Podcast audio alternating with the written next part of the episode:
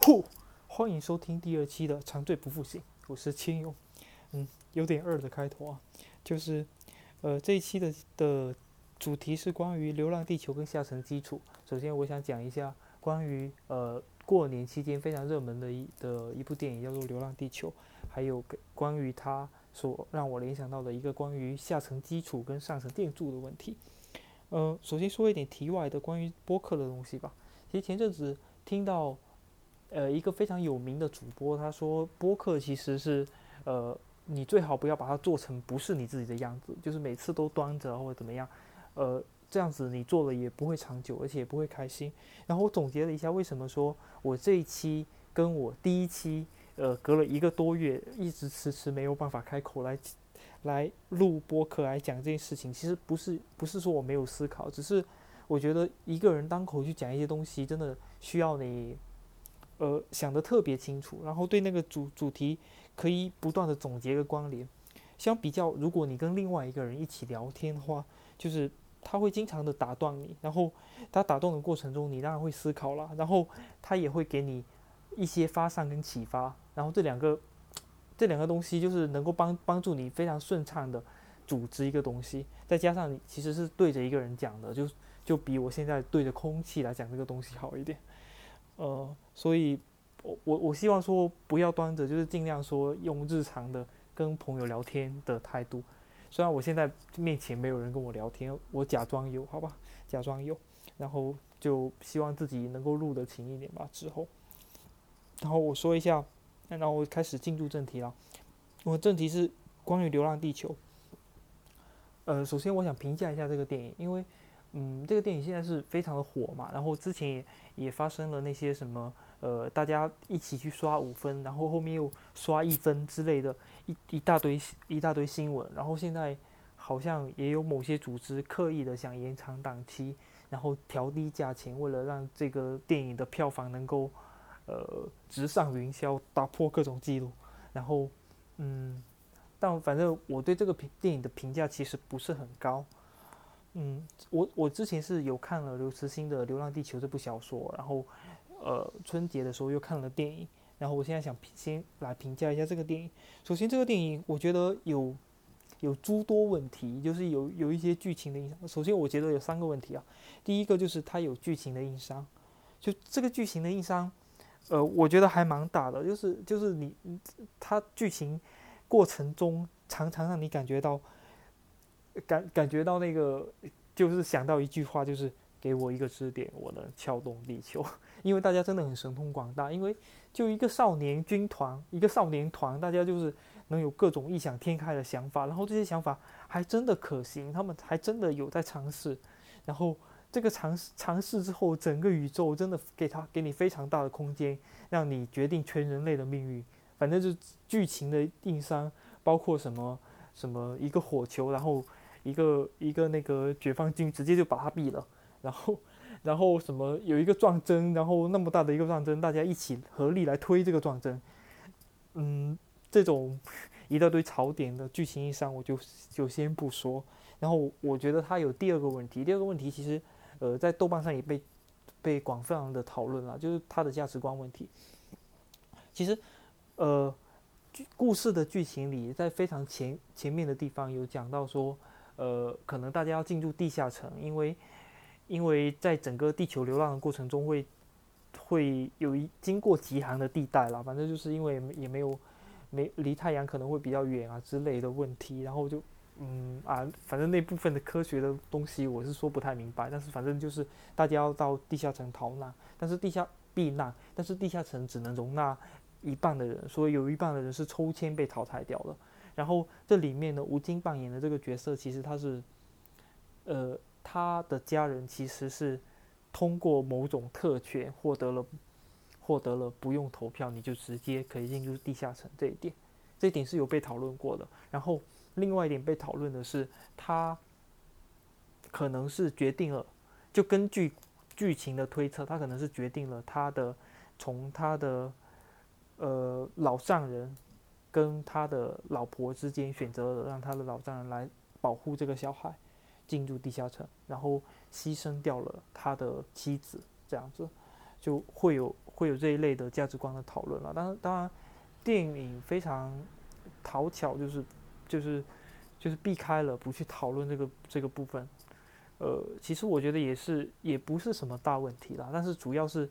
呃，那里面呈现的说，你这一部分这么大的课题你不去讨论，反而你去讨论那些。呃，什么大家在地下城里什么打游戏、上课啊之类的事情，我会觉得有点避重就轻的感觉。当然，这个是他的价值观问题，其实已经被也被广泛讨论过了，我也就不说。然后我想说的是第三点，第三点是我觉得它的主题有漏洞。其实它的主题的漏洞在哪里呢？就是首先我说小说，小说讲了这样一个故事，就是。呃，某个太空军团啊，就是他们在飞船上的那些宇宙军军团，他提出了说，呃，之后可能会太阳会爆发，然后爆发那个耀斑，然后这个耀斑会吞噬整个地球，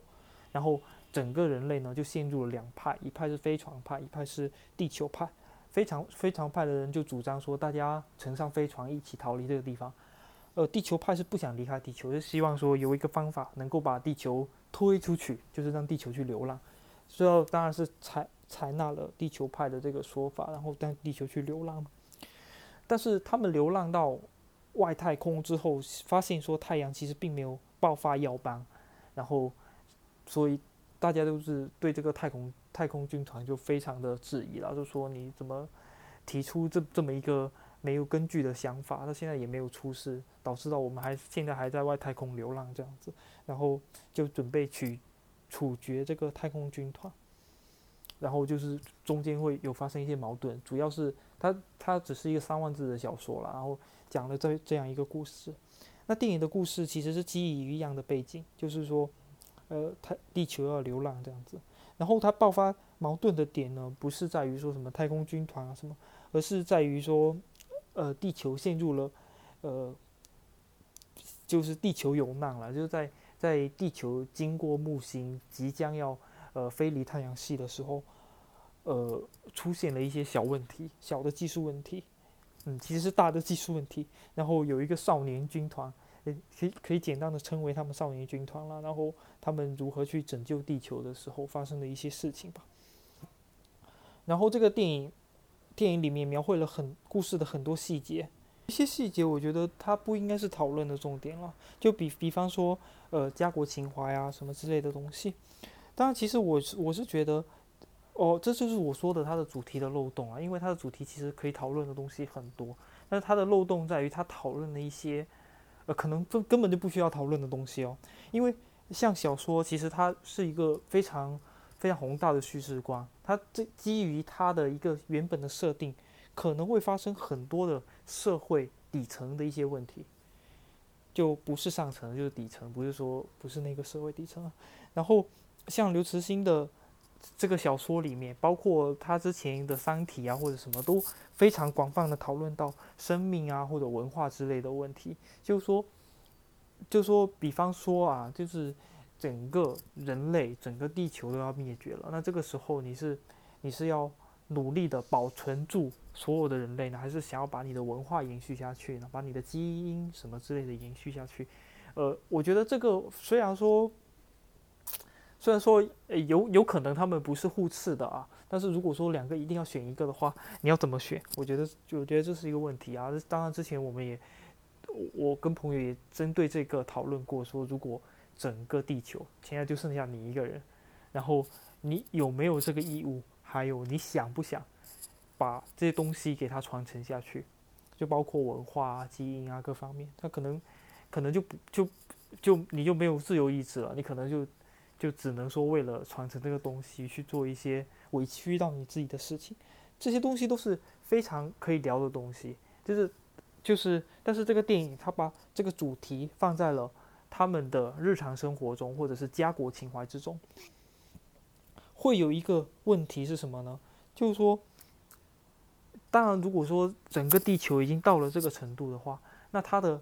的下层基础肯定是全全盘已经改变了。然后缺失了这个下层基础的情况下，你再去讨论上层的建筑，比方说家国情怀，我觉得是可能到了那个环境之下，讨论这些就是这些东西可能已经不复存在了，就没有没有必要再讨论了。就是在社会的下层结构，就下层下层结构是是我刚刚说的这个基础啊，它已经崩坏的情况下，我们再去讨论它上层建筑，甚至是它上层建筑里面的细节，呃，真的讨论得来吗？到时候真的会有这些东西吗？这个东西我觉得我还蛮质疑的。其实类比成两点，就我把去讨论底层的东西跟去讨论上层的东西，就小说跟电影里的题材，我把它类有我有一个不太恰当的比喻吧，我把它比喻成两点。第一点就是说，有点像是你生活中出现了一个很大的问题，然后我在思考我对面对这个问题应该采取怎么样的态度和怎样的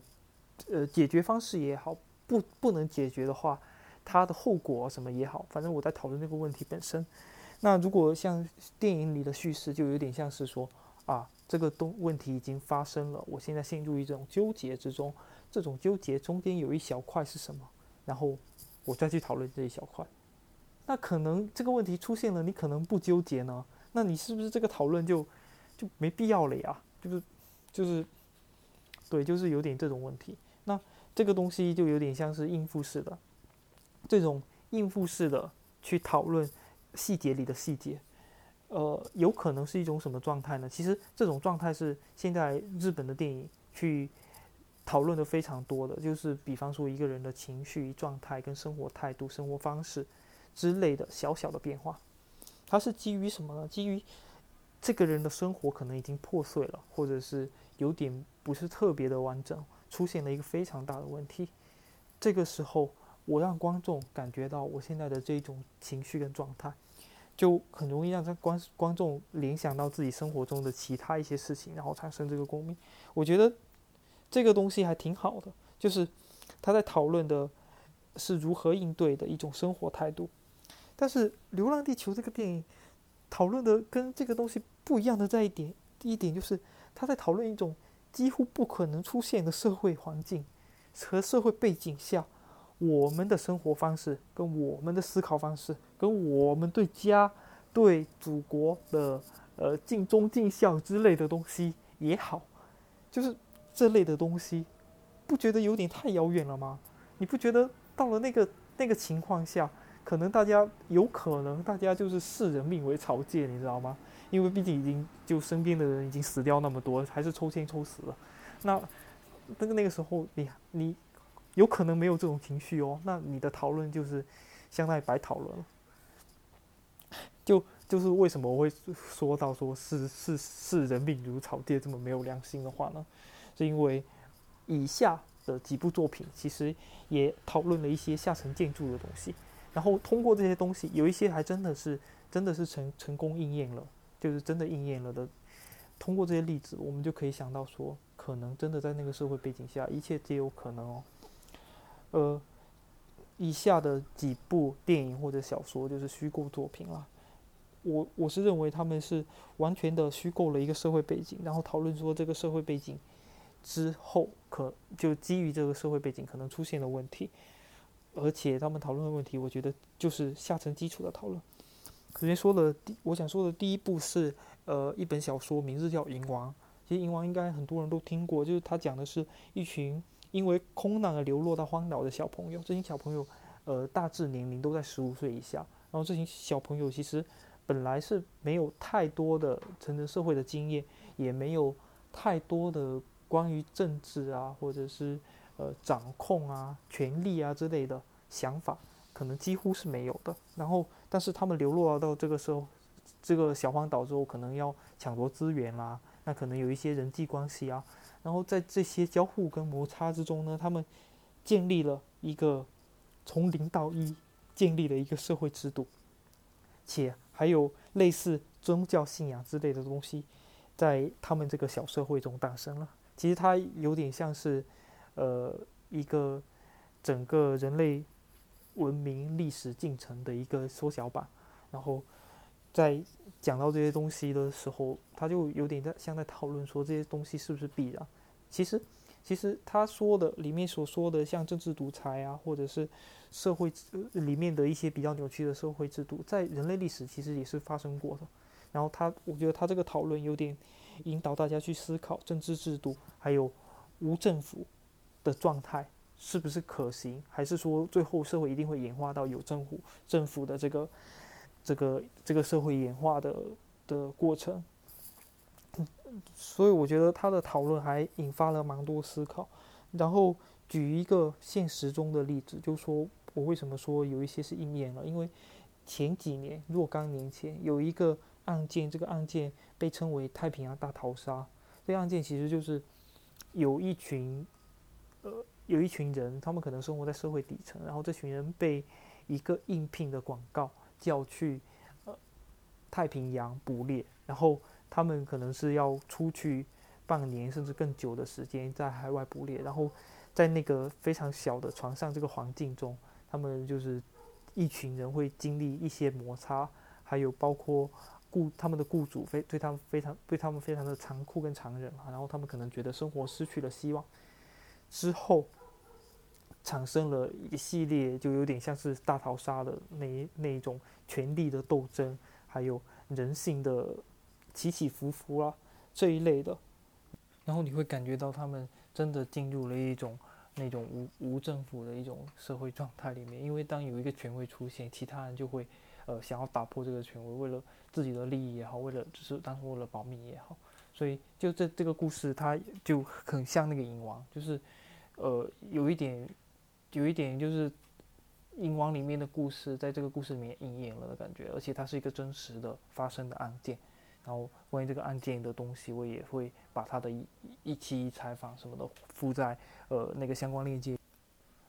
然后除此之外，我想讲的第二部电影叫做《游山解考》，其实这这部电影讲的是日本的一个小山村，是它是四面环山，然后因为下了非常多年的大雪，把这个小山村封在封在这个山里面了。然后，然后这个小山村就相当于是是一种自给自足的状态。然后因为资源也非常短缺，所以他们形成了一些非常扭曲的社会制度。像比比方说，打个比方，就是一个家家庭里面只有他最大的那个儿子能够婚婚配，能够生小孩，其他的儿子啊什么的就都是家里的农奴。然后，呃，除此之外啦，就就是之外呢，就是游山节考的这个故事名，就最重要的一点就是，在这个他们这个小小的社会里面。呃，长者如果他的年纪到了七十岁以上，他还健在的话，那么一个家庭的最大的孩子要把他的这个父母亲，就是超过了年纪超过七十岁的长者，背到他们的游山是他们附近的一座山，背到这座山上去供奉山神，然后可能由此其实他们也，其实是给他们自己手。原先无法接受的一个社会规则跟他们的意愿找了一个理由，然后这个故这个电影这个故事里面，她的一个女主角就是一个七十岁的老婆婆，就这个这个婆婆其实非常愿意上上她的游商去供奉商神的，而且她也觉得她自己必须要去，她的牙齿健在，她会觉得这个是非常可怕，而且大家会会叫她鬼婆婆，她的孙子。是自己的亲孙子，也会叫他说说你是个鬼婆婆，然后他要把自己的牙齿给他弄坏，意思就是说我已经到了年纪了，我非常不行，我现在要去供奉上神。健康是一种，就在他们这个年纪还健康是一种不正常的，所以所以就是会诞生一些我们觉得还扭挺扭曲的社会制度，然后甚至也是用了一些宗教跟各种符号去粉饰这个社会制度。让它变得合理，让大家日子稍微不那么难过吧。然后这个东西，呃，我我们虽然现在单单凭这个想想啊，我们觉得非常扭曲，但是其实现在真的也有很多，除了说呃我们认为的文明人之外，其实也有很多呃原始部落，没有很多啦，就有一些原始部落，他们的社会规则其实也是我们完全想象不到的。包括他们的语言体系跟我们的语言体系可能，呃，差别挺大。然后，然后这个语言体体系决定了他们的思考方式啊，跟各种行为方式可能也是不一样。就当平是简简单单想到我我国的有一部分少数民族他们是母系社会，当凭这一点，其实你就会觉得跟我们这个这个，呃，这个当前啦，可能我周围所有的朋友他们处在的社会背景，可能是非常不一样的。然后忧伤解考这个故事，其实，呃，让我想到了一个东西，因为现在社会老龄化特别严重嘛，那可能有一些人他们倾向于让他们的家里的长辈，或者是有一些长者他们自己愿意说去养老院里面，然后这些事情其实，在我们现在这个社会体系看来，好像还真有一点不孝哦。但是我相信，立马就会有人出来说：“哎呦，哎呦，你不要跟他们玩了。你到了年纪，你和和你自己同个年龄的层的人在养老院里玩得很开心，不好吗？就不要去理他们啊。”我觉得这样一个粉丝一个思路啊，让这件事情变得比较合理，这样生活变得没有那么苦涩了。对，然后。呃，还有还有一点啊，就是其实这这两部电影，我觉得很好的点就在于说他们在讨论比较底层的东西。那有一点，有一部电影经常被拿来跟《流浪地地球》对比，它这部电影叫《星际穿越》。这部电影其实同是科幻片，同是商业片，其实也同同样的讲讲到了亲情。但我觉得它在我说的这个主题漏洞上做的没有做的比《流浪地球》这部电影好一点。为什么呢？因为他其实他虽然讲到了亲情，但是他的亲情基于他自己已经独自生活了那么多年，然后有一种非常浩浩大的、漫长的一种孤独感。就他的亲情是基于说他孤独，然后他非常想念他的家人。这个其实是他的社交需求，就是比较低级的需求没有被满足，而去联想到亲情，但是。《流浪地球》里面讲的亲情，其实是一种非常高级的社会认同。就我非常高级的社会认同没有得到满足，我会真的会有那么糟糕吗？就，嗯，也不是说那么糟糕啦，就是就是我感觉还是讲的比较上层的一些东西。当然，如果你《流浪地球》在讨论说，呃，你在一个社会群体中，呃，因为面临了这样的绝绝境，所以大家要抱团取暖。这样子的上层的东西，我会觉得没有问题，因为它，呃，其实讲的也也还是底层的比较底层的一些关于在社会中生活的一些东西吧。所以我会觉得说，讨论更底层的东西，其实可能更容易得到事情的本质。嗯，这就是我想讲的啦。就是我自己的偏见是认为说，像经济啊那东西，其实上层的东西，终究这些问题可以追溯到。底层社会跟意识形态上面这些东西，对，就是可以从更低的维度去讨论它，我觉得会比较给人带来深思吧。当然，我也我也不是说就《流浪地球》其实还还是挺好的啦，但是我我我是在里面挑刺去讲它可能有的一些问题。好，那这一期就讲到这里吧，嗯，然后呃，拜拜。